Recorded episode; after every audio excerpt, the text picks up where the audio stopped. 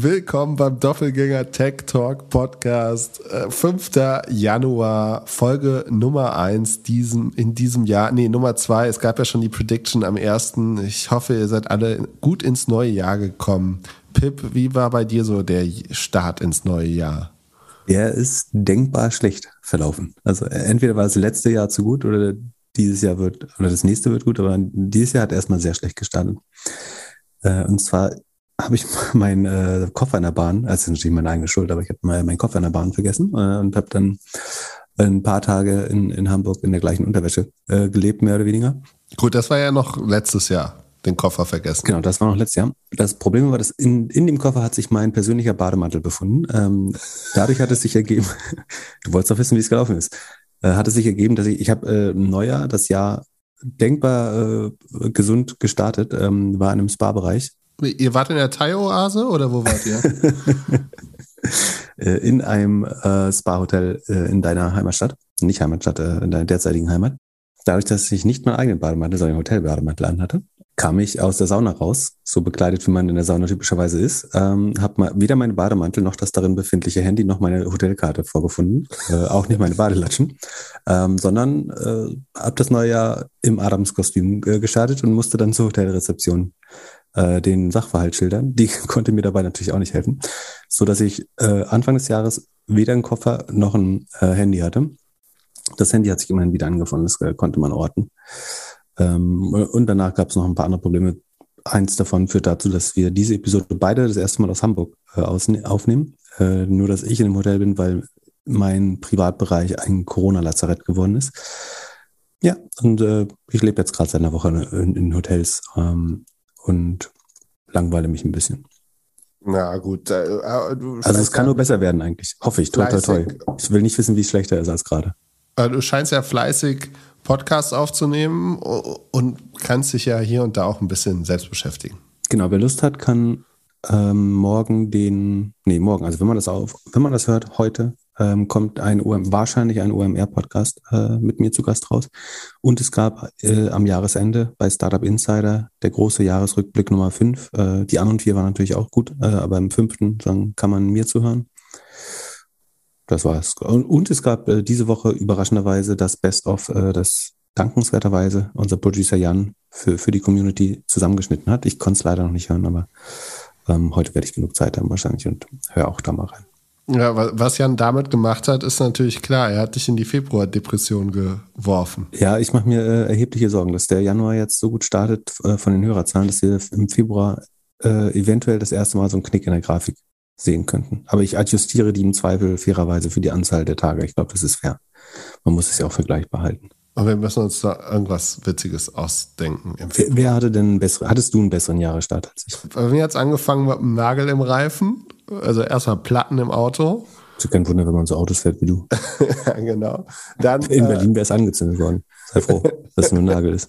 Vielleicht bist ja, du mal dann, netter zu deinen Nachbarn. Dann mal wieder, man weiß es eigentlich, aber nicht originale Cases von Apple-Geräten schützen nicht. Also äh, iPad ist kaputt gegangen mit einem neuen Case. Und mein Stromanbieter ist pleite. Anyway, so ein Airbnb-Ansatz-Stromanbieter aus Hamburg hat äh, Insolvenz angemeldet und hat gestern den Kunden und Kundinnen geschrieben, dass sie jetzt pleite sind. Ah, kann ich dir, äh, ich kann, äh, ich bin bei O-Strom investiert. Voll digital. Kannst du innerhalb von drei Minuten wechseln. Willst du das probieren? Da, ich gebe äh, geb dir einen äh, Gutscheincode. Oh, Packen oh, wir in die Shownotes auch. In die Shownotes? Ich glaube, man kriegt, äh, ich weiß nicht genau, also, so Moment, ist das jetzt hier ein Werbedeal oder was? Nee, nee, überhaupt nicht. Es ist unbezahlte Werbung. Ähm, also, ähm, aber du aber kriegst ich, wahrscheinlich für jeden Abschluss irgendwie 10 Euro gut geschrieben. Ja, wenn wir den, wenn wir den Gutschein teilen, kriegst du und ich was gut geschrieben. Das, äh, deswegen biete ich es dir an. Ähm, ist wirklich, ist, weiß niemand von, äh, das machen. Aber ich, ja. äh, was ich sagen kann, ist, ich habe selber dorthin gewechselt. Unter anderem, also du brauchst nur eine irgendeine ähm, Energierechnung oder eben deine Zählernummer, aber du kannst auch einfach die Rechnung nehmen äh, und bist in drei Minuten gewechselt und hast Strom äh, flex äh, und du wirst nicht incentiviert, mehr Strom zu verbrauchen, sondern bekommst den gleichen, äh, du kriegst halt den Marktpreis und zahlst eine kleine Gebühr obendrauf, statt äh, dass du immer mehr verbrauchen musst, um einen vernünftigen Preis zu bekommen. Ja, ich habe noch zwei Argumente dafür. Zum einen hat Robert Schröder auf Twitter gerade geschrieben, einer unserer Lieblingshörer, dass äh, Ostrom tatsächlich sein Favorite ist. Siehst du? Und zum zweiten wollte ich eigentlich zu Greenpeace Energy gehen, aber die nehmen keine Privatkunden mehr auf oder keine Kunden generell, weil die Preise für den Einkauf so hoch sind gerade. Ja, es ist insgesamt super schwer, überhaupt gerade einen äh, Provider zu bekommen, der sich auf irgendeinen Preis committet. Wahnsinn. Deswegen ist, glaube ich, das Sinnvollste, dass man ihn mehr oder weniger zum Marktpreis ähm, transparent einkaufen kann. Und du kriegst eine App, wo du es tracken kannst, was deine Geräte verbrauchen und so. Probier mal aus.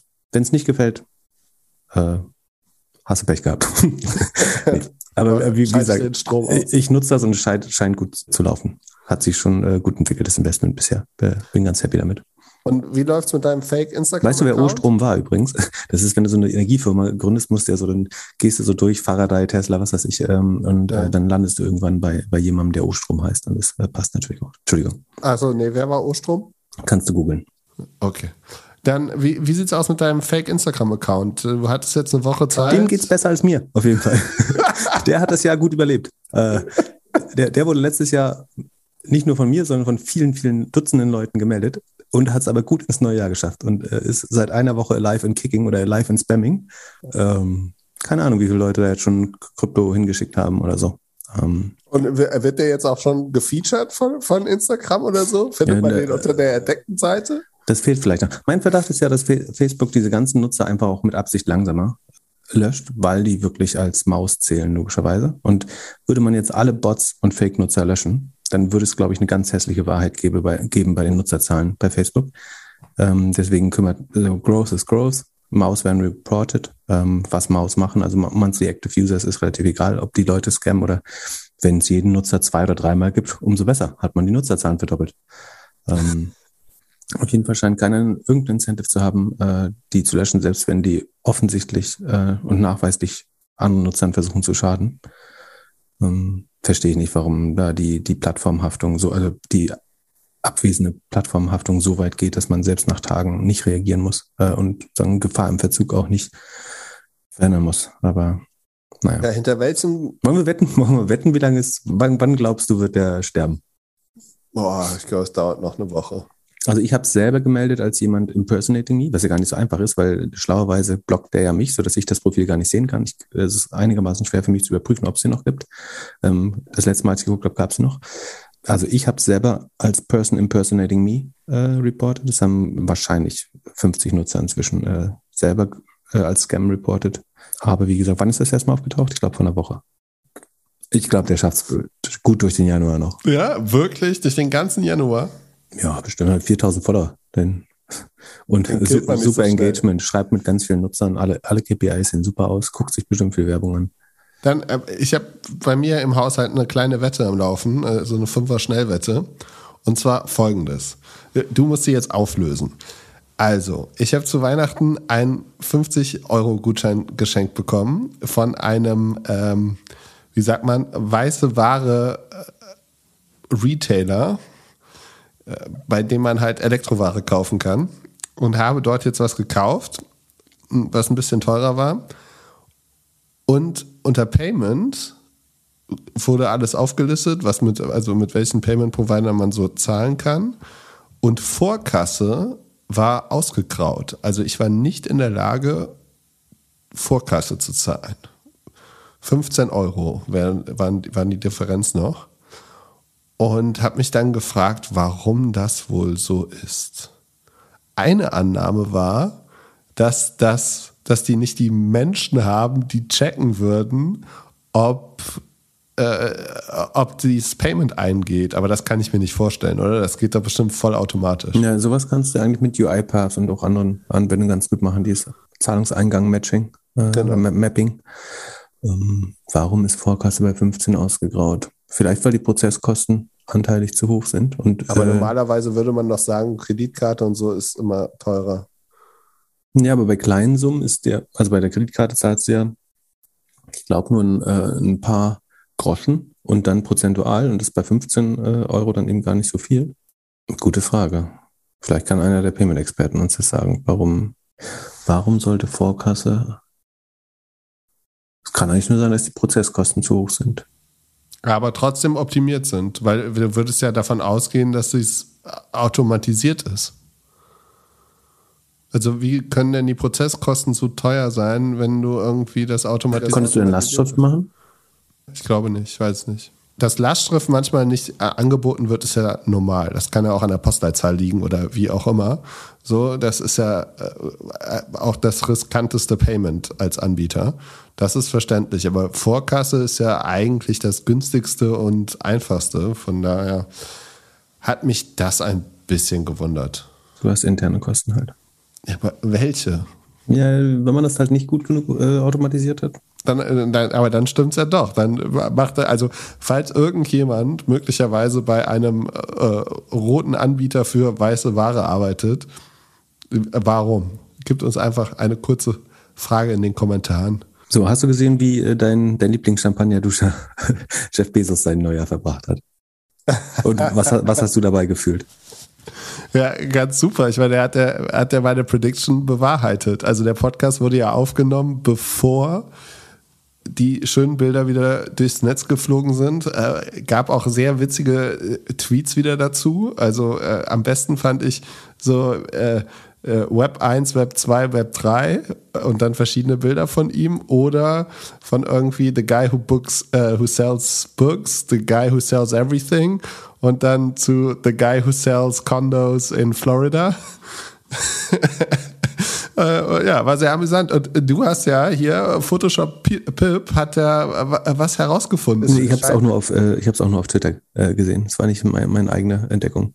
Ja. Aber es wirkt, also die ähm, Lebensgefährtin von ihm hat erstaunlich kurze Finger auf einem Bild. Das sieht so ein bisschen aus, als hätte jemand die Hüfte ein bisschen geschrinkt und äh, dabei aus Versehen äh, die Finger verkürzt, äh, weil die auf, also die Finger lagen auf ihrer eigenen Hüfte.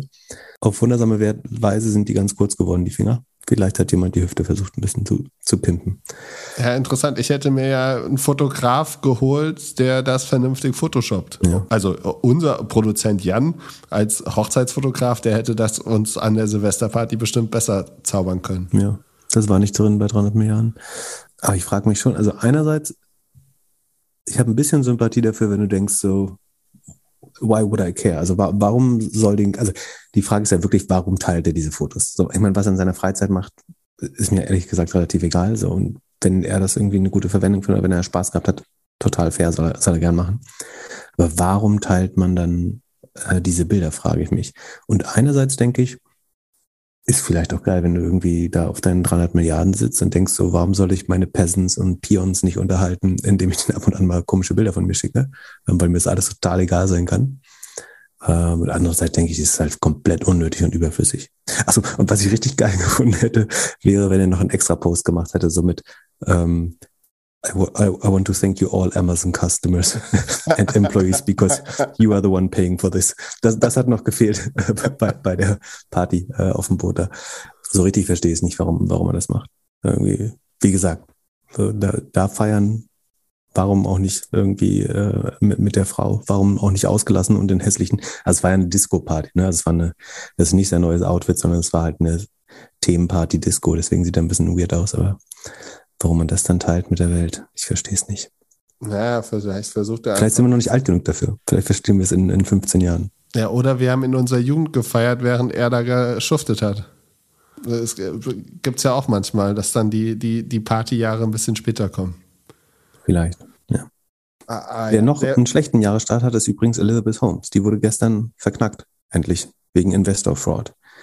Äh, da gab es einen sehr guten, du weißt, wer Elizabeth Holmes ist, ne? die äh, Theranos-Gründerin, äh, die angeblich Bluttests irgendwie mit einem Tropfen Blut machen konnte.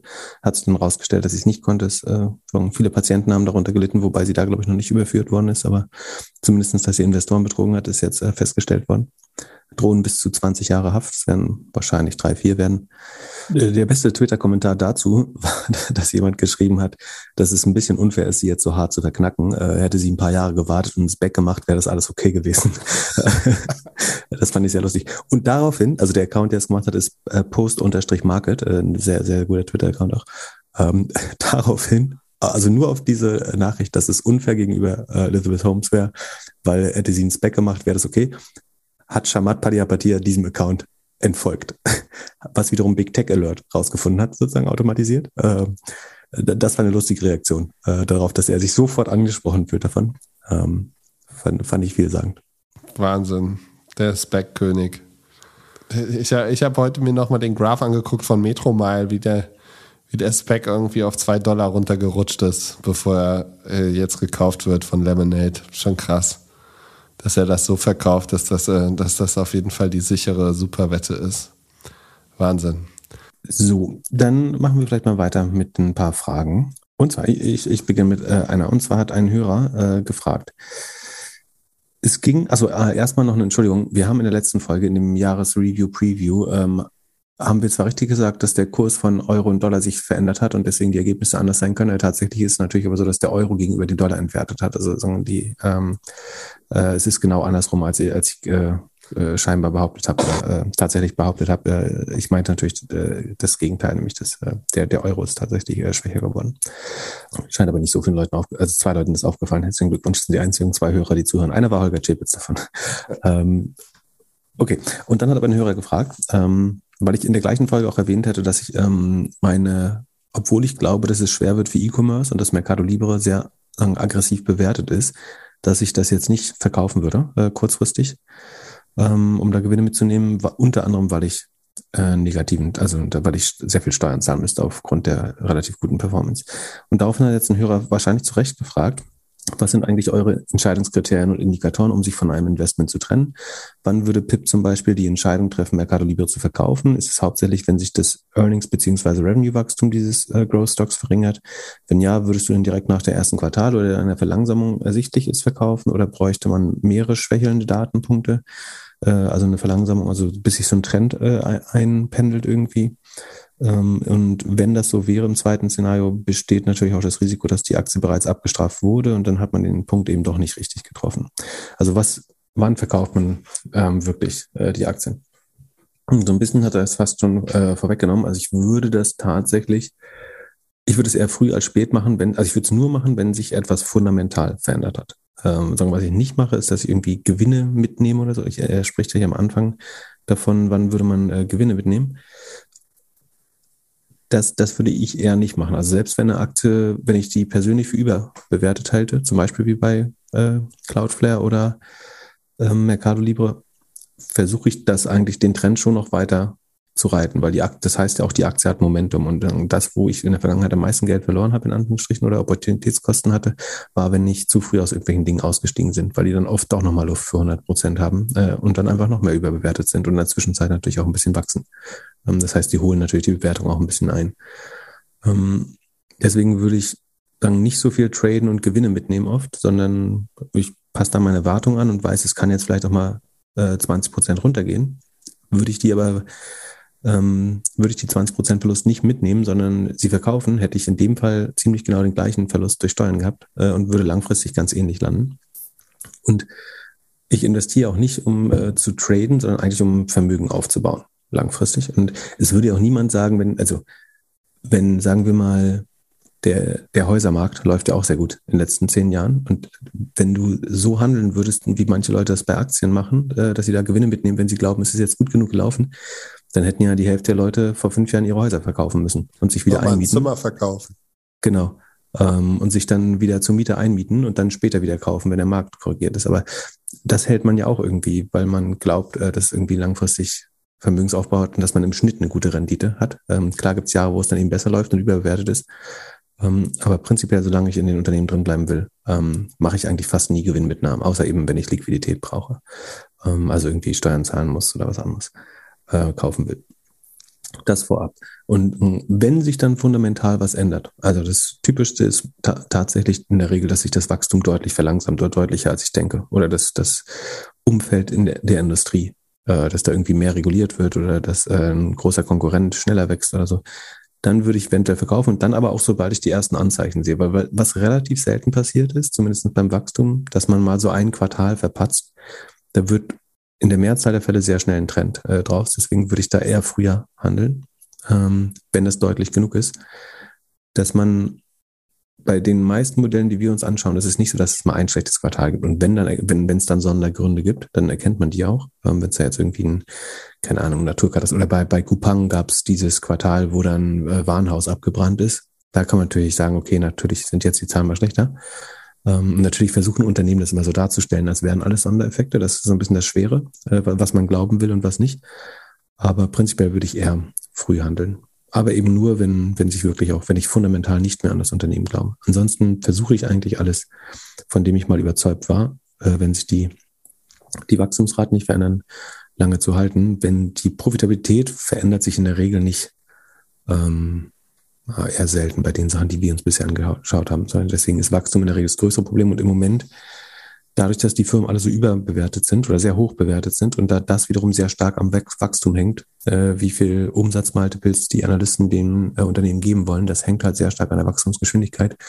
Und deswegen ist für die ähm, für das Kursgewinnverhältnis oder das Kursumsatzverhältnis ist tatsächlich eine Delle im Wachstum schlimmer als in der Profitabilität, äh, wenn man sich das Modell anschauen würde. Ähm, deswegen würde ich hauptsächlich darauf schauen. Also wenn irgendwas sozusagen vom, vom Wachstumsstock zum Langweiler wird oder äh, so Teamviewer ist das beste Beispiel. Ne? sah total gut aus vor drei Quartalen, hatte hohe Profitmarge und ist noch vernünftig gewachsen. Dann bricht das Wachstum ein, dann sieht man, da haben die halt ruckzuck drei Viertel des Werts verloren, weil es eben vom Wachstumsstock zu einem bestenfalls Value-Stock und selbst das ist fraglich äh, wird. Genau, das ist die schnelle Antwort. Darauf habe ich alles bedacht. Ja. Ich habe heute überlegt, was wohl mit Apple passiert jetzt im, in den nächsten Monaten. Also die haben ja jetzt einen neuen Rekord getroffen als, wie viel sind sie jetzt wert? Drei Trillion? Drei Trilliarden? Das sind drei Millionen Millionen. Drei Millionen Millionen. Oh, ah ja, auf jeden Fall, ähm, ja, highest value. Und dann auf der anderen Seite haben wir uns ja zur gleichen Zeit ein neues Telefon bestellt. Hast du dein Google Phone schon? Mhm, mh. Äh, ich noch nicht. Das war Bist du auf Google umgestiegen? Nein, also so. mein Ach, wir hatten es zur gleichen Zeit. Wir hatten es zur gleichen Zeit bestellt. Und ich habe, bei mir hieß es so, ja, es dauert noch ein bisschen. Ich habe es auch nicht direkt bei Apple bestellt, sondern bei einem Zwischenhändler, weil ich den hier gerne unterstütze. Und da war ich gestern dann und meinte so, hey, ich habe vor zwei Monaten hier dieses äh, schöne iPhone bestellt. Was ist denn? Und er meinte so, ja, welches? Und ich so, ja, das, das Max da, das große. Also ja, das dauert wahrscheinlich noch zwei Monate.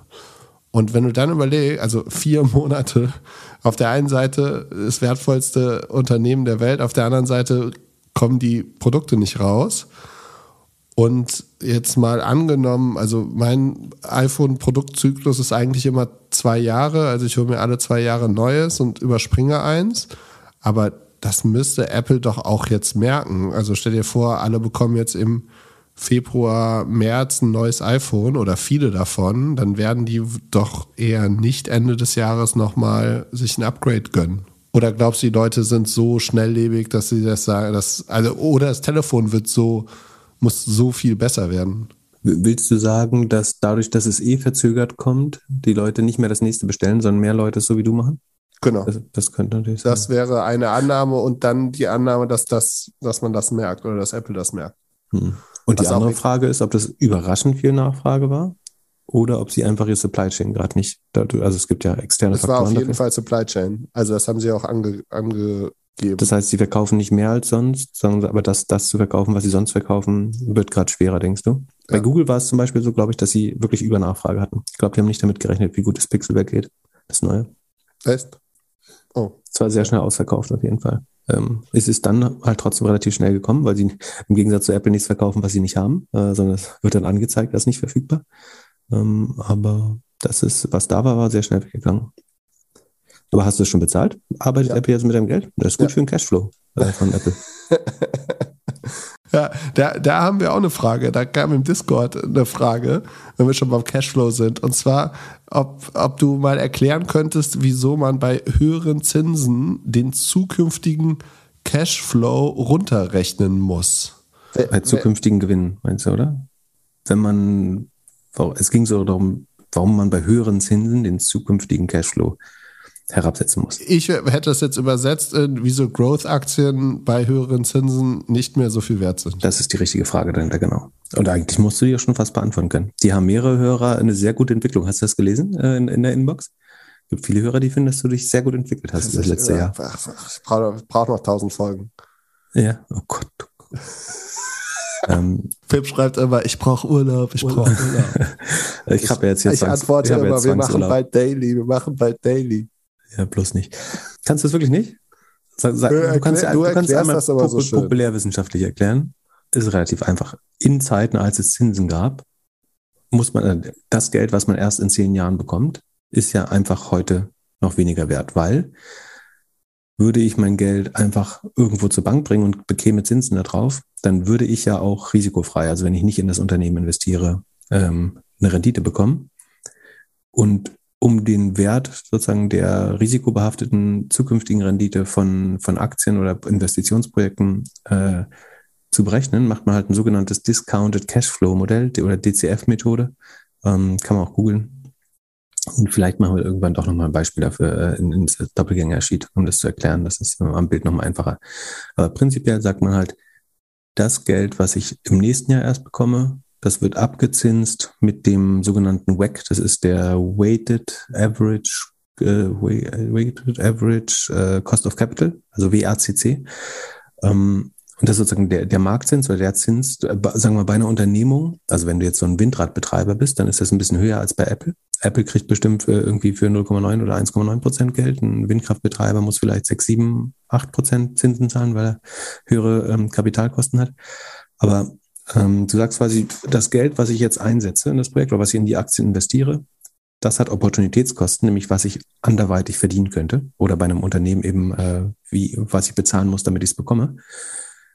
Und damit zinse ich die zukünftigen Zahlungsströme, also die Einzahlung oder eben Cashflow entspricht ja dem deutschen Einzahlung im weitesten Sinne, ähm, oder den Ein Einzahlungsüberschüssen, um genau zu sein. Die zinse ich dann damit ab. So, das heißt dann zum Beispiel, dass eine Million, die ich in zehn Jahren bekomme, ähm, ist halt nur eins durch, sagen wir mal, wenn der, der WAC, also der, äh, der Opportunitätszinssatz 5% wäre, dann wäre die halt ähm, Sekunde, eine Million durch, also eins durch, oder Entschuldigung, eine Million durch eins, äh, 1,05 äh, hoch 10 müsste das sein, äh, werden. Das sind dann irgendwie nur noch ähm, 613.000 Euro sozusagen. Also eine Million in zehn Jahren ist heute 613 Euro wert, weil würde ich diese 613.000 Euro heute zu 5% anlegen, würde ich so oder so bei einer Million rankommen. Und warum soll ich das in ein Unternehmen investieren, wenn ich sicher von der Bank haben könnte? Das ist sozusagen die, die Logik hinter dem Discount Cashflow Modell.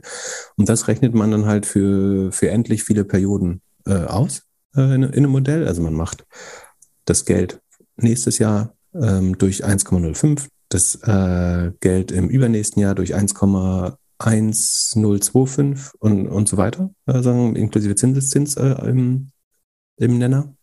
Ja, im Nenner. Und dann kommt sozusagen ein sogenannter Net Present Value oder Barwert, der, also der, der jetzige Wert der zukünftigen Zahlungsströme raus.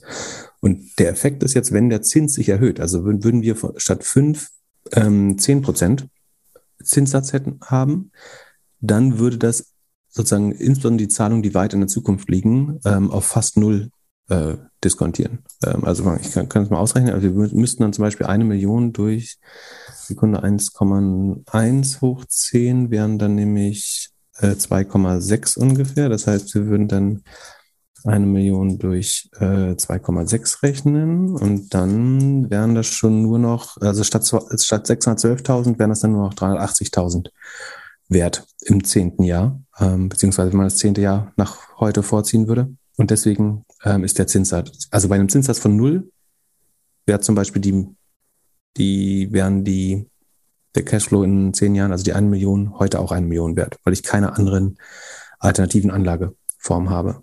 Sozusagen. Bei Negativzinsen könntest du sagen, sogar sagen, es ist unendlich äh, irgendwie. Also es ist mehr wert, was ich in der Zukunft bekomme als heute. Deswegen äh, investiere ich lieber in Assets mit zukünftigen Zahlungsströmen, äh, als, als dass ich es heute äh, irgendwo anders anlegen kann. Genau, und deswegen ähm, bei jedem Basispunkt äh, an, an Kapitalmarktzins, der sich verändert, weil der mehr oder weniger sich in den, in den WAC, den Kalkulationszins über, überträgt, ähm, verändert das dann den Barwert der zukünftigen Einzahlungsüberschüsse und somit die heutige Bewertung, äh, was bei den Analystenmodellen rauskommt, was eine Firma wert sein sollte. Ähm, tatsächlich, wenn man jetzt das Modell macht, dann sieht man aber, dass es durchaus Firmen gibt, die eben deutlich über dem äh, Barwert der zukünftigen Einzahlungen ähm, liegen. Und das ist halt, weil Leute glauben, dass sie vielleicht weiter äh, im Wert wachsen, äh, unabhängig von den Einzahlungen oder dass sie im Mode bleiben oder dass sie dass die, das Wachstum äh, unterschätzt wird. Ähm, also es, dann wäre Börse ja einfach. Ne? Also die, dieser DCF-Modell hat ja viele Annahmen, nämlich dass ich glaube, wie der Zins in zehn Jahren sein wird, dass ich glaube, wie sich das Unternehmen entwickelt, also dass den Cashflow ja predikten oder antizipieren muss für die nächsten äh, zig Jahre. Ähm, und das ist ja alles unter Risiko. Ne? Also das kann sich die Marge verändern, es kann sich das Wachstum verändern, der Umsatz, ähm, der TAM, also der adressierbare Markt und so weiter und so fort. Deswegen ist es natürlich nur ein Modell, äh, um es so ein bisschen äh, vorauszusehen. Genau. Aber Frage verstanden? Ja. Antwort auch. Danke dir. Dann lass einmal unseren Disclaimer einspielen. Hallo, liebe Doppelgänger-Hörerinnen und Hörer. Ich bin André vom Payment und Banking Podcast und oute mich hier gerne als regelmäßiger Hörer der ersten Stunde. Ich selber beleuchte seit rund sieben Jahren mit meinen Kollegen von Payment und Banking einmal in der Woche das Geschehen aus der Payment, Banking und Fintech-Welt. Damit waren wir wohl neben Exciting Commerce und Alexander Grafs Kastenzone einer der ersten Vertical Business Podcasts. Mit den beiden Philips verbindet mich in der Tat schon eine ganze Menge. Den Hamburger Philipp kenne ich aus der Startup-Szene und zusammen haben wir auch schon viele, viele Ideen diskutiert. Daher weiß ich auch, dass ich auf seine Tipps nicht immer mein eigenes Geld setzen sollte. Den anderen Philipp kenne ich zum einen aus gemeinsamen Investments und zum anderen daher, dass er dieses Jahr auf einer unserer Konferenzen von Payment und Banking auf beeindruckende Art und Weise Famir Kadir, die Wirecard Shortsellerin, für unsere Gäste interviewt hat. Ich selber höre die beiden meistens auf meiner morgendlichen Hunderunde und überlege dabei jedes Mal, ob ich den Gedanken folgen kann. Auch wenn ich natürlich weiß, dass es immer nur Meinungen sind und ich die beiden maximal auf ein Glas Wein und nicht zu mehr verhaften kann. Wenn ich eine Analyse gut finde, geht immer meine eigene Recherche los, was ihr für euren eigenen Schutz auch immer tun solltet, da das Gesagte des teuren Tagelöhners auf der einen und des Arbeitslosen keine Anlageberatung darstellt, auch wenn ich der ein oder anderen Short-Idee vom Berliner Philipp schon gedanklich sehr gut folgen kann. Viel Spaß euch beim Hören und kommt gern mal bei paymentandbanking.com vorbei, da viele der Gedanken der beiden auch damit eng zusammenhängen. Viel Spaß. Matteo hat uns gefragt, warum die Performance von PayPal in den letzten Monaten nicht mehr so gut war. Wenn man sich jetzt die Aktie anguckt, ich habe hier gerade geschaut, letzten sechs Monate minus 33 Prozent fast. Was ist bei PayPal los? Ja, also man muss ja erstmal sagen, Tech ist ja relativ stark eh verkloppt worden, aber PayPal hat dafür, dass sie eigentlich schon äh, gute Gewinne fahren und ein sehr arriviertes, altes Unternehmen sind oder etabliertes Unternehmen sind, ähm, ist 33 Prozent für das tatsächlich viel. Warum sie jetzt verloren haben, ist, glaube ich, vielschichtig. Ähm, das eine ist schon so ein bisschen die generelle Anpassung der Multiples, äh, also die, die Zinsangst und äh, dass Tech insgesamt abgestraft wurde. Ähm, das andere ist, dass sie den eBay-Kontrakt verloren haben. Der ist also, PayPal wurde ja mal von eBay per Spin-off an die Börse gebracht. Ähm, es lief bis ins Mitte letzten Jahres halt dieser Vertrag weiter, ähm, dass sie die Standardzahlungsformen äh, sind auf eBay. Das wurde jetzt, glaube Mitte letzten Jahres äh, aufgelöst. Und seitdem haben sie deutliche Wachstumsschmerzen, weil das sogenannte eBay, eBay Marketplaces ähm, Revenue einfach fehlt. Und ohne das sind sie jetzt zum Beispiel Q3 auf Q2, also nicht zum Vorjahr, sondern zum Vorquartal, ähm, nicht mehr gewachsen. Also das Total Payment Volume ist von 311 auf 310 Milliarden Dollar ganz, ganz leicht runtergegangen oder stagniert, könnte man sagen. Ist jetzt die eine Milliarde macht jetzt ein äh, Kohl nicht fett, aber es ist quasi erstmal stagniert. Insgesamt machen sie 1,2 Trillionen Dollar oder äh, Billionen äh, Euro oder Dollar ähm, auf Deutsch. Ähm, Total Pay äh, Volume im Jahr, also das ist schon wirklich riesig groß. PayPal ist ja auch 230 Milliarden wert oder so, also schon äh, sehr groß. Aber im Moment stagniert halt das Payment Volume. Und was neben eBay, glaube ich, dahinter steckt, ist natürlich auch, dass sie sehr stark von dem E-Commerce-Boom mit profitiert haben, weil ich würde sagen, PayPal zahlst du hauptsächlich online, ne? oder PayPal. Ähm, es gibt noch Venmo, dieses Wallet, ähm, womit man so Rechnungen splitten kann und so in den USA, das ist dort gängiger als hier. Ähm, sie haben ein 8 Milliarden Buy Now Pay Later Volumen auch inzwischen, aber wie gesagt, das ist nicht mal ein Prozent äh, des Umsatzes. Ähm, ganz spannend, die haben übrigens ähm, im Oktober letzten Jahres die Late Fees komplett eliminiert für alle Nutzer. Ähm, also entweder wollen sich da als weißer Ritter darstellen oder sie, also vielleicht antizipieren sie schon Regulierung und wollen sagen, wir sind die Guten. Äh, die Late Fees werden eh irgendwann kassiert äh, vom Verbraucherschutz und deswegen tun wir jetzt so, als wenn wir die als erste abschaffen oder es, sagen es versuchen sich zu branden als das verbraucherfreundlichste Unternehmen im Vergleich zu Firmen zum Beispiel. Moment, aber die Late Fees ist doch eigentlich der Revenue Stream Number One, oder nicht? Ja, du hast, du hast, äh, du darfst Fees, also du hast drei Komponenten. Das einmal, einmal, was der Shop bezahlt. Also du kriegst vom Shop eventuell eine Payment-Gebühr oder Transaction-Gebühr. Dann bekommst du, ähm, wenn es keine Nullzinsfinanzierung ist, bekommst du vom Nutzer Zinsen. Ne? Das ist ja, wo, wo Firmen viel Geld macht. Und dann eventuell Late Fees. Also wenn es zu Verzug kommt, dass du dann irgendwie 18 Dollar für jeden Verzug schon mal ähm, fix bezahlst. Und diese Fees, also dass die Zinsen haben sie nicht abgeschafft, also diese Fees haben sie erstmal abgeschafft. Okay. Ähm, die sind letztlich den, den Kosten zuzurechnen natürlich. Ähm, genau. Wie auch immer. Also das, das Problem ist, dass insbesondere wenn man eben das fehlende eBay-Volumen mit einrechnet, äh, dann stagnieren sie gerade. Sie machen es ganz schlau, dass sie daneben, also ich schaue durch die, wir packen das mal in die Shownotes, die letzte Investor-Präsentation von Q3 da, da sieht man die Stagnation sehr schön von Q2 auf Q3 und auch der Vorwächst ist nicht mehr brutal schnell. Und daneben packen sie halt einen Fünf-Jahres-Chart. So, da sieht es dann natürlich, da sagen sie, ohne eBay, also alles nicht eBay, ähm, eBay äh, Total äh, Payment Volume ist eigentlich sehr schön gewachsen über die letzten ähm, fünf Jahre. Aber da muss man jetzt natürlich sagen, dass die letzten zwei Jahre hatten sie halt mega Rückenwind durch Corona, weil das hat das Online Payment Volume natürlich extrem beschleunigt. Und PayPal wird, glaube ich, der erste Verlierer oder mit einer der ersten Verlierer sozusagen der, der Post-Covid oder zumindest der, der Covid-E-Commerce-Boom ist jetzt ein bisschen zurückgegangen. Ich glaube, deswegen wird er Ernüchterung äh, einkehren bei PayPal. Es sei denn, sie finden wirklich richtig große Revenue-Streams noch. Sie ähm, haben Venmo jetzt als Payment bei Amazon ab nächsten oder ab diesem Jahr. Äh, muss man sich erst dran gewöhnen. Also ab diesem Jahr kann man auf Amazon auch mit Venmo zahlen, aber das hat ja auch eine Firma gesagt. Also man kann ja nur mit einem von beiden zahlen. Ähm, und Amazon wird natürlich auch eigene ähm, Lösungen nutzen. Ähm, von daher bin ich schon skeptisch. Also ich glaube, dass diese, diese E-Commerce-Ernüchterung, die jetzt ein bisschen, diese neue Realität, die jetzt langsam einkehrt, das wird wahrscheinlich eher noch hässlicher als schöner werden für PayPal. Insgesamt wächst das Volumen, was ohne eBay äh, sozusagen äh, ohne eBay-Zusammenhang wächst über die letzten Jahre schon ganz ordentlich. Aber man müsste jetzt, eh, und das Spannende ist, sie, sie machen auch das Schlaue und berechnen die zwei jahres immer. Also ähm, das, was ich jetzt normalerweise tun würde, um das besser einzuschätzen, ähm, den Schritt nehmen sie einmal ab, damit, weil es ein bisschen besser aussieht äh, in dem Bereich. Ich vermute aber auch, die wird jetzt weiter runtergehen und ich bin deswegen skeptisch.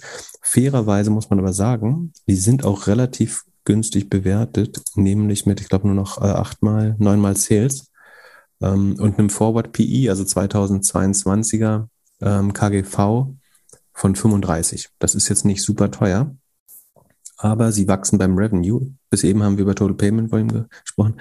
Beim Revenue wachsen sie halt auch nur noch äh, um, um 13 Prozent year on year. Das Revenue wächst, ähm, das Total Payment Volume, also Quartal zu Quartal äh, stagniert ist, aber zum Vorjahr sind es noch plus 24 Prozent. Die zwei jahres wäre plus 32, aber die wird sinken, denke ich das Revenue nur plus 13 Prozent, auf Zweijahresbasis wiederum 19. Äh, das machen sie mal ganz schlau. Und ohne eBay wird das Revenue 25 Prozent wachsen. Aber eBay war nun mal ein Teil des Geschäfts. Und wenn sie das verlieren, dann muss man auch äh, den, sagen, den Kult, dann hat sich der TAM ja verändert für sie. Dann muss man ähm, das auch den Wert schon anpassen. Positiv ist, dass sie eine 20 Prozent Free, Free Cashflow Marge haben. Also es generiert auf jeden Fall Cash und äh, Profit äh, auch ausreichend. Das ähm, ist das, was in ihre Neuner ihren neuner Umsatzmalte versichert. Warum jetzt das Kurs-Gewinn-Verhältnis auf 35 schon runter ist, ähm, das ist fast fair, würde ich sagen, wenn du davon ausgehst, dass wir nicht viel Zinsen haben werden. Aber ich, wahrscheinlich antizipiert schon der, Mar der, der Markt schon, dass es auch noch weiter runtergehen könnte äh, beim Wachstum, was ich denke. Und äh, was man auch noch schön sieht in der Präsentation ist, dass das, was ich eben gesagt habe, war auf Slide 15 und auf der 27 Sekunde. 27 da sieht man auch, dass ihre prozentuale Take Rate äh, immer weiter runtergeht. Also über die letzten sechs Quartale, also von Mitte 2020 bis heute, ist die Total Take Rate von 2,37 auf 1,99 Prozent runtergegangen. Das, das klingt wenig, aber sagen bei Payment Take Rate oder Gebühren ist natürlich jede Nachkommastelle äh, oder jeder Basispunkt, Prozentbasispunkt ähm, wirklich äh, Milliarden am Ende oder ähm, zig Millionen zumindestens.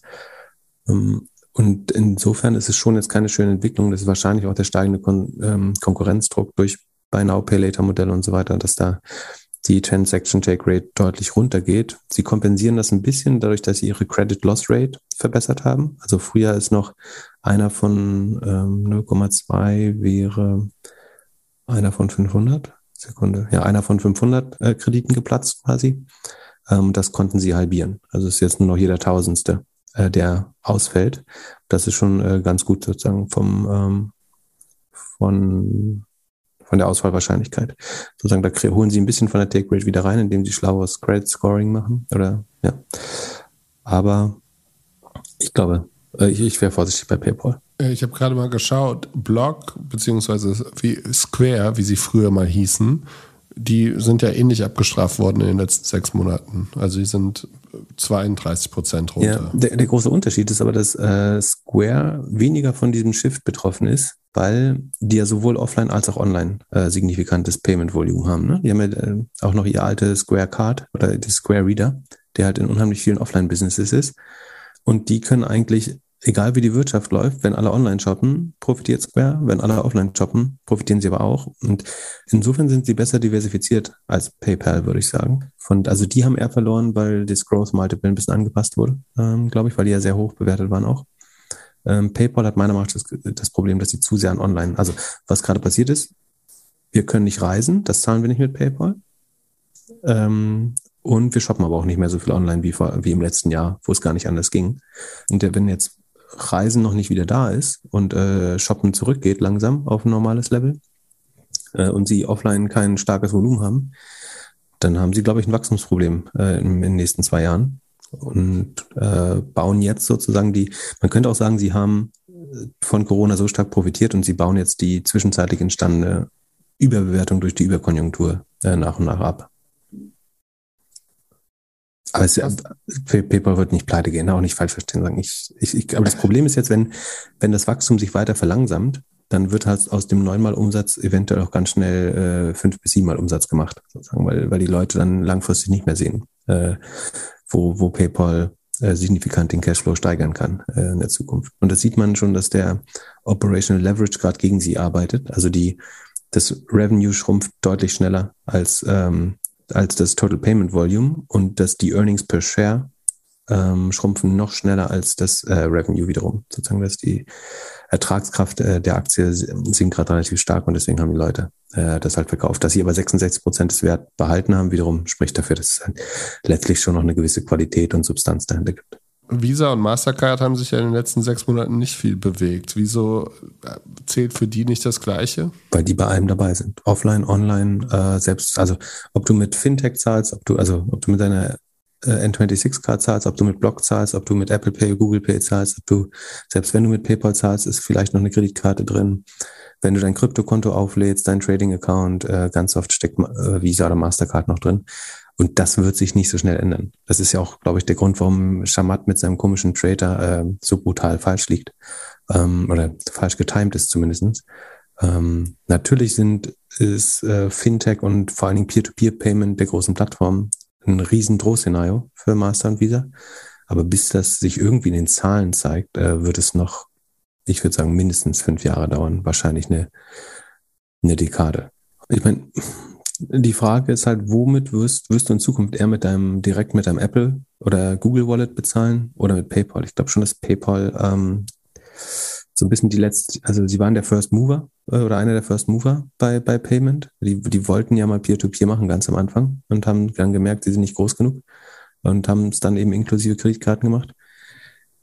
Ähm, und ich glaube, die nächste Generation, eben, dass du direkt ähm, mit Venmo, deswegen war schlau, dass sie Venmo gekauft haben, das war eine Akquisition. Ähm, aber die, die nächste Generation wird wahrscheinlich eher eben direkt Peer-to-Peer -Peer mit den großen Plattformen oder Apple oder Google zahlen oder eben mit Block Square oder mit DeFi und äh, tatsächlich Blockchain vielleicht irgendwann. Von daher, PayPal wäre ich, äh, ich, ich würde die auf Underperform setzen schon gegenüber dem Gesamtmarkt äh, in Zukunft. Warst du jemals ein großer PayPal-User? Ganz ehrlich, ich benutze das äh, zwei, dreimal im Jahr in der Regel irgendwie, wenn man sich doch mal eine Rechnung teilen muss oder ähm, jemandem Bargeld gegeben hat, äh, weil er gerade keins dabei hatte äh, oder andersrum oder ich, ich vielleicht auch welches brauche und es irgendjemandem schicken kann. Ähm, ich nutze das zum Einkaufen, mache auch ja doch ab und an online, aber ist auch nicht inzwischen. Ich glaube, früher war die Kreditkartenpayment noch noch noch mehr Pain und da war PayPal teilweise einfacher. Inzwischen mache ich es direkt aus der Kreditkarte oder eben mit Google Pay. Genau, in Deutschland sind sie doch hauptsächlich gewachsen, weil es die Alternative zur Lastschrift war. Genau, genau. Und, und durch eBay natürlich auch. Ne? Ja. Und also das Alleinstellung ist eine total gute Frage, äh, die du stellst, weil äh, was du eigentlich sagst, ist, das Alleinstellungsmerkmal ist doch total weggefallen bei PayPal. Also das, was ihnen den Markt gesichert hat und das Wachstum und die, es kommen komischerweise immer noch neue Nutzer hinzu, was mich wundert. Ähm, aber dieses glaube, Alleinstellungsmerkmal ist halt verschwunden, weil halt jeder genau, ist inzwischen. Das Direktsenden über den, äh, also zu Nutzern, jetzt beispielsweise, ich leihe dir heute 50 Euro, weil du kein Geld dabei hast und äh, hier in Hamburg im Gegensatz zu Berlin nicht überall mit Karte zahlen kannst. Äh, kleiner Witz, aber äh, also das wird ja über die Messenger kommen in den kommenden Monaten. Der Fall fällt weg. Dann äh, das ganze Kaufen, äh, da sehe ich auch, vor allem im Mobile irgendwie, also ich kaufe unheimlich gerne mit Apple Pay, egal ob online oder offline. Ich finde das Feature halt auch super, dass ich da so eine Alibi-E-Mail-Adresse rein dengeln kann, so.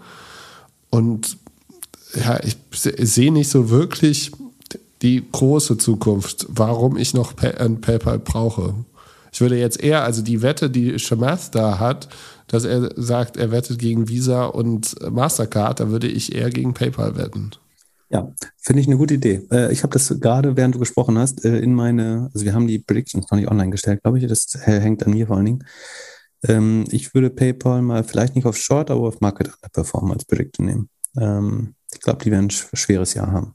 Weil äh, einfach nur allein, also alles, was du gerade gesagt hast, ist richtig. Ähm, wir haben gerade viele Headwinds, also viel Gegenwind. Das, äh, das ist halt das eBay-Geschäft. Das ist das, was du gerade gesagt hast. Es ist aber allein, dass der E-Commerce nicht wieder so weit, so schnell wachsen wird wie im vergangenen Jahr. Allein das reicht schon, dass sie eigentlich nicht festhalten können äh, an den derzeitigen, an der derzeitigen Bewertung. Deswegen setze ich sie immer auf ein moderates, äh, wie gesagt, ich würde die nicht shorten. Was könnte man, man könnte Square Long PayPal Short machen vielleicht, aber nur wenn man sich sehr gut auskennt. Ähm, aber ich glaube, dass sie zumindest sagen, wenn der Markt 30% plus macht, machen sie vielleicht nur 10% plus. Äh, so, das ist dann die Antwort auch, warum man es nicht shorten sollte. Ähm, weil es kann natürlich immer sein, dass Geld billig bleibt und dann ist PayPal halt auch, das sieht ja im Moment wie zukünftige Zahlungsströme aus. Ähm, ob die dann so kommen werden, da bin ich noch nicht so sicher. Deswegen habe ich es mal aufgenommen. Wir machen ja die ersten Sendungen und noch ein paar Predictions dazu. Ja, und wie man aus dem letzten Jahr noch weiß, sind alle Predictions, die wir nach der Predictions-Folge gemacht haben, auch äh, falsch. Oh, Moment, die, die, die Verrisse waren alle sehr gut. Also fast alle. Aber du hast recht, dass die, äh, ja. Mhm.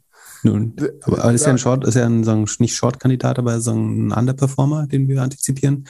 Deswegen gute Chancen, dass er das bleibt. Jetzt letzte Frage äh, kam von einem Hörer. Dynatrace. Hast du die Firma schon irgendwann mal auf dem Schirm gehabt? Äh, nicht allzu sehr. Ich überhaupt. Ehrlich gesagt. Also ich weiß jetzt, was sie machen, äh, finde es auch eine ganz äh, spannende Aktie.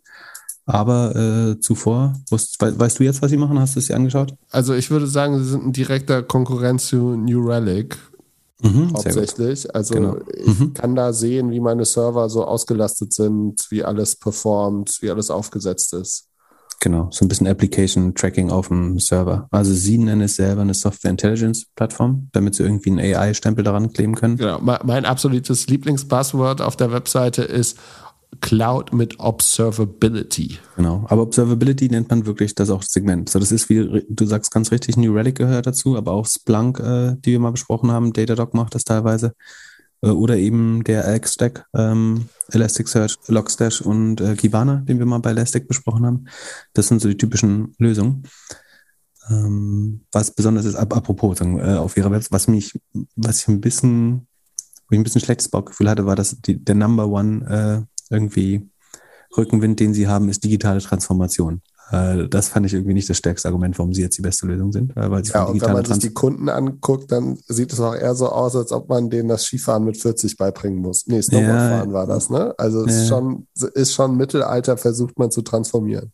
Ja, aber also äh, genau das war mein Bauchgefühl, dass sie schon, dadurch, dass sie eine sehr, also sehr große, sehr breite Kunden haben und viele, die eben gerade erst in die Cloud gehen, das beschränkt, glaube ich, so ein bisschen das Wachstumspotenzial. Aber es gibt andere, auch sehr positive Sachen an der Aktie. Dann gehen wir in die Zahlen. Kommen die ins Sheet? Die äh, würde ich vielleicht beim nächsten Earnings machen, äh, wenn, wenn ich darf.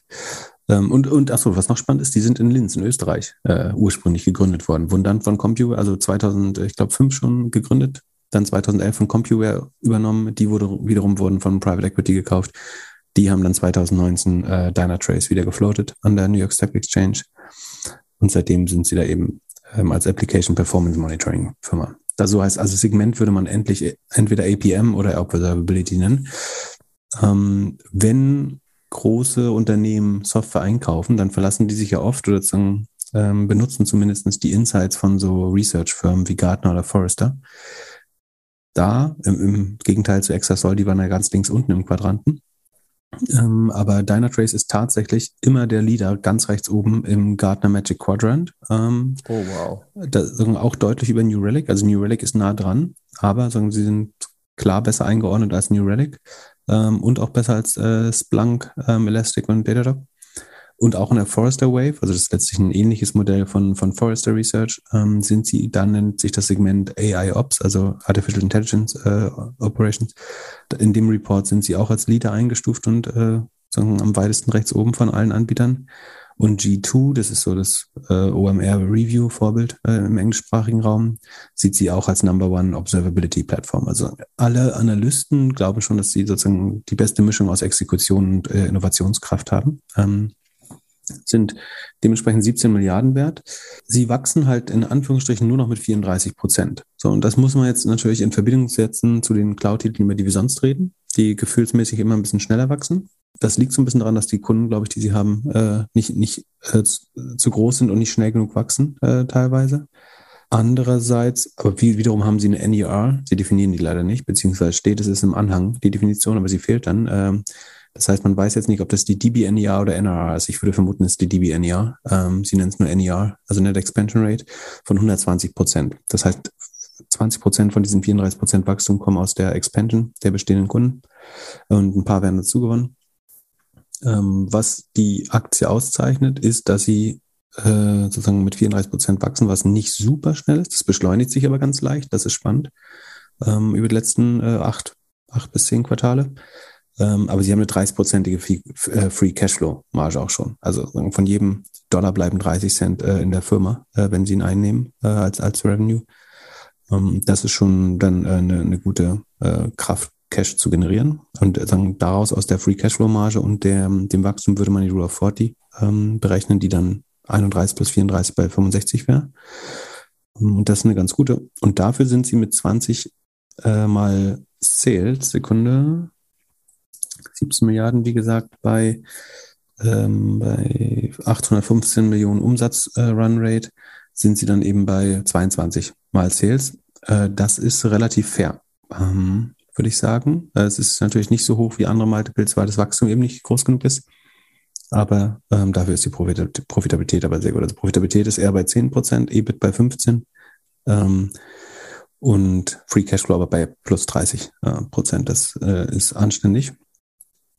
Und eigentlich ein solides äh, Tech-Basis-Investment, vor Dingen, wenn man jetzt eben nicht so eine Company will, die zwar schnell wächst, aber noch hoch unprofitabel ist und noch hohe Multiples hat, sondern wenn man, wenn man das nicht mag, dann ist Dynatrace wahrscheinlich ein besserer Einstieg äh, in Tech, weil man eine profitable Company hat, die ähm, moderat wächst immerhin noch, also für Cloud. Und äh, meine Angst wäre jetzt ein bisschen, dass die so über der Kuppe sind, also dass die jetzt das Wachstum nochmal beschleunigt haben und dann eventuell sich aber verflacht oder sogar wieder ein bisschen runtergeht auf 30, weil vorher waren sie nicht über 30. Jetzt sind sie wieder auf 34 hoch, weil sie waren zwischenzeitlich unter 30, jetzt wieder auf 34 hoch. Ähm, das hat man ja auch bei vielen Cloud-Anbietern gesehen auch, ne? Also bei, auch bei, bei, bei AWS, bei ähm, Azure und bei der Google Cloud-Plattform haben die ja in den letzten Quartalen so ein bisschen äh, geschwächelt, die Cloud-Sales. Und wenn man jetzt aber bedenkt, dass der darunterliegende Markt, also ähm, Cloud Computing insgesamt, äh, ich glaube, Amazon wächst mit 38 Prozent, Microsoft knapp unter 30, Google äh, deutlich schneller, dann ist es einigermaßen valide anzunehmen, dass Dynatrace sozusagen einigermaßen im Gleichschritt mit dem Markt weiter wächst. Weil ihre Aufgabe ist vor allem, also äh, die, der Mehrwert ist am meisten, wenn du äh, verschiedene Applikationen in verschiedenen Clouds äh, sagen, laufen, zu laufen hast oder in, gerade in die, in die Cloud äh, migrierst und eventuell noch äh, das mit On-Premise äh, verbinden musst und so weiter. Und deswegen glaube ich, ist valide anzunehmen, dass sie wahrscheinlich über 30, also die, die größte Gefahr ist, dass Cloud insgesamt äh, langsamer wächst. Das würde man dann sehr schnell bei AWS und so weiter sehen. Und deswegen gibt es vielleicht guten Grund zu glauben, dass die weiter mit über 30 Prozent wachsen. Und dann haben sie halt eine sehr attraktive Free Cashflow Marge. Äh, ich finde es ähm, 20, 20 mal oder 22 mal Sales ist schon nicht super günstig, sondern einfach fair bewertet. Ähm, 2022er KGV ist um die 75. Das dauert natürlich ein bisschen, bis man das einholt, bis die Gewinne reinkommen, äh, wenn man nur mit 34 Prozent wächst. Aber sozusagen nach jetzigen Kapitalkosten und Vergleichswerten von anderen Cloud-Titeln ist es damit relativ fair bepreist. Nee, kein, kein Schnäppchen sicherlich. Also und ein, eine Sache, die, die zwei Sachen, die neben den Sachen, die du erwähnt hast, dass die Kunden vielleicht ein bisschen zu altbacken sind ähm, und man da hauptsächlich mit digitaler Transformation wirbt, die zwei Sachen, die noch so ein bisschen Geschmäckler haben, ist, sie haben jetzt im Q3, Ende Q3 SpectX äh, akquiriert, ein ähm, anderes Unternehmen. Da würde man sagen, wenn die jetzt schon anfangen zu akquirieren, äh, ist das vielleicht, weil, das, weil sie im Wachstum schon eine Verlangsamung sehen. Und das andere ist, der, der, der CEO, der das Unternehmen seit 2008 geleitet hat und damit äh, auch zurück an die Börse, Börse gebracht hat, äh, John van Sicklin, ähm, geht offiziell in Rente und wird ihm folgt Rick McConnell von ehemaliger Akamai-Manager, ähm, der das Unternehmen in Zukunft leiten soll. Das ist natürlich auch immer nicht das beste Signal, wenn der Mensch, der so einen Großteil der des, des Wertes geschaffen hat, dann sagt so, das ist jetzt das Jahr, wo ich gehen will. Das macht man ja nicht, wenn man jetzt mehr Wachstum vor sich hat in der Regel, sondern sagt man ja, ich mache da noch ein Jahr, weil es gerade geil ist. Deswegen kann es durchaus sein, dass nochmal, dass vielleicht das Wachstum doch ein bisschen äh, einknickt. Wie gesagt, es gibt Konkurrenz, äh, auch gute Konkurrenz. Im Moment sehen alle Analysten sie vorne von, vom Produkt her. Aber ähm, Splunk und Datadog äh, und, und auch Elastic äh, geben natürlich Gas, da auch ihren Teil äh, in den Markt zu bekommen. Aber andererseits auch groß genug für alle. Ja. Ich, ich glaube, das ist eine, eines der besseren Basisinvestments, so. Gerade für Leute, die eben keine, keine Aktien, die noch Verluste machen, haben wollen. Da, dann ist es eines der besseren, denke ich. Cool. Pip, vielen herzlichen Dank. Heute ein bisschen kürzer. Wer nicht genug bekommen hat, kann ja die alten Folgen nachhören oder dich jetzt im OMR-Podcast nochmal hören.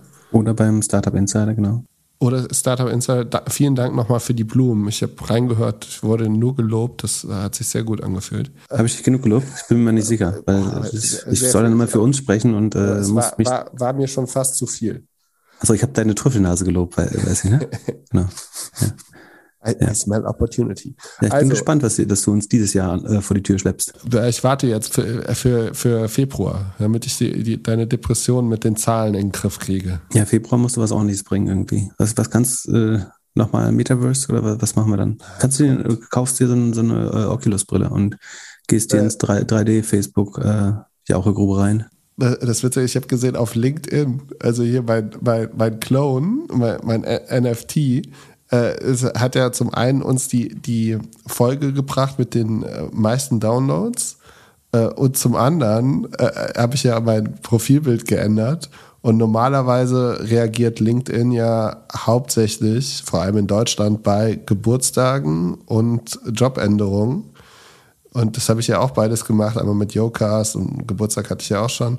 Aber das, äh, das Update von dem Foto, äh, das hat doppelt so viel Leute auf das Profil gespült wie der letzte Peak. Und der muss irgendwie äh, Job-Update gewesen sein. Ich würde ja sagen, bei mir ist das schon noch eher so, ähm, so wie Emojis im Jobtitel, also eher Ausschlusskriterium. wenn, wenn Leute so irgendwie auf, auf LinkedIn äh, irgendwie CryptoPunk oder sowas als Profilbild haben. Glaubst du, also, dass in der Community ist, kriegst du natürlich die maximale Street Cred äh, dafür, aber so in, in der alten, in der Web 2, Web 1 Welt ähm, wird es vielleicht schon auch noch ein bisschen belächelt, oder? Meinst du, das ist wie wenn du bei der Deutschen Bank arbeitest und dann mit Anzug und Sneakern reinkommst? Ja, so ein bisschen. ja, ja, genau, genau das. Gut, in diesem Sinne, habt einen schönen Mittwoch. Wir hören uns wieder am Samstag. Bleibt gesund und munter. Bis bald. Bis zum Wochenende. Bleibt gesund. Ciao, ciao.